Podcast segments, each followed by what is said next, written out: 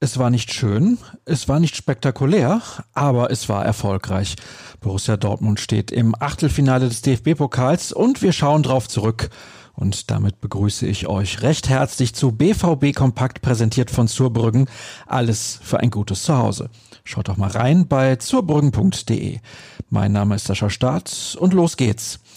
Wir beschäftigen uns zunächst mit der Partie in Braunschweig. Edin Terzic und sein Trainerteam überraschten bei der Aufstellung mal wieder und setzten in der Spitze auf Steffen Tigges, den Torjäger der U23. Doch die Defensive von Eintracht Braunschweig knackte ein Abwehrspieler, Mats Hummels. Der traf nach zwölf Minuten nach einem Freistoß zur frühen Führung. Julian Brandt vergab kurz später eine große Möglichkeit auf das 2 zu 0. Doch das sollte sich nicht rächen, denn die Gastgeber strahlten nur bei einem Lattenschuss so richtig Gefahr aus. In der Nachspielzeit sorgte Jaden Sancho dann mit einem erfolgreichen Konter für die Entscheidung. Dabei blieb es schließlich auch. Entsprechend fielen die Analysen der Beteiligten aus.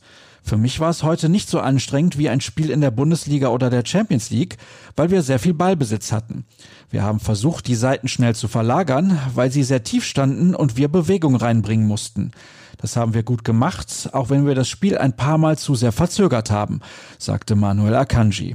Er freut sich auf die kurze Pause, die nun ansteht. Es war für alle kein einfaches Jahr. Jetzt wollen wir erstmal die Zeit mit der Familie genießen und uns so gut wie möglich erholen. Dann sind wir auch wieder bereit.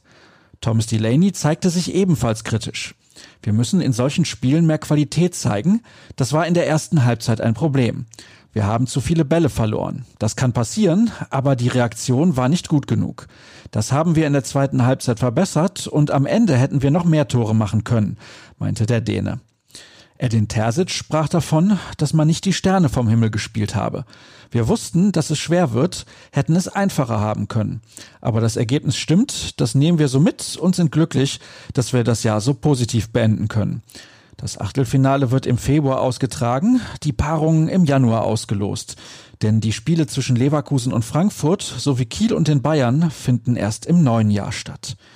Derweil verpassten die Amateure einen Sieg im Spitzenspiel der Regionalliga West. Gegen die zweite von Fortuna Düsseldorf reichte es nur zu einem 1 zu 1 Unentschieden.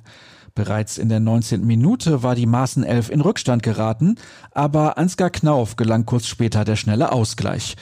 Der bedeutete auch den Endstand. Der Abstand auf Rot-Weiß Essen beträgt dadurch jetzt sechs Punkte, wobei der Tabellenführer eine Partie mehr absolviert hat.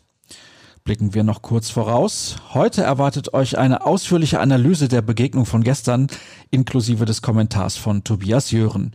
Er ist am Nachmittag dann mein Gast in unserem wöchentlichen Podcast, der am frühen Abend verfügbar sein sollte. Die Mannschaft darf sich erstmal erholen, bevor es am 28. Dezember mit dem nächsten Training weitergeht. Und das war's zumindest mit diesem Format in diesem Jahr. Ihr wisst ja, was jetzt kommt. Der übliche Hinweis auf ruhrnachrichten.de und auf unseren Twitter-Kanal, den ihr unter rnbvb findet. Und auf meinen, Start. Einfacher geht's nicht. Zum Abschluss sage ich vielen Dank für eure Treue in einem außergewöhnlichen Jahr. Ich wünsche euch ein schönes und stressfreies Weihnachtsfest und einen guten Rutsch ins neue Jahr. Am 2. Januar geht BVB Kompakt wieder auf Sendung. Bleibt vor allem gesund. Wir hören uns dann am Abend im Podcast bestimmt nochmal. Macht's gut und bis bald.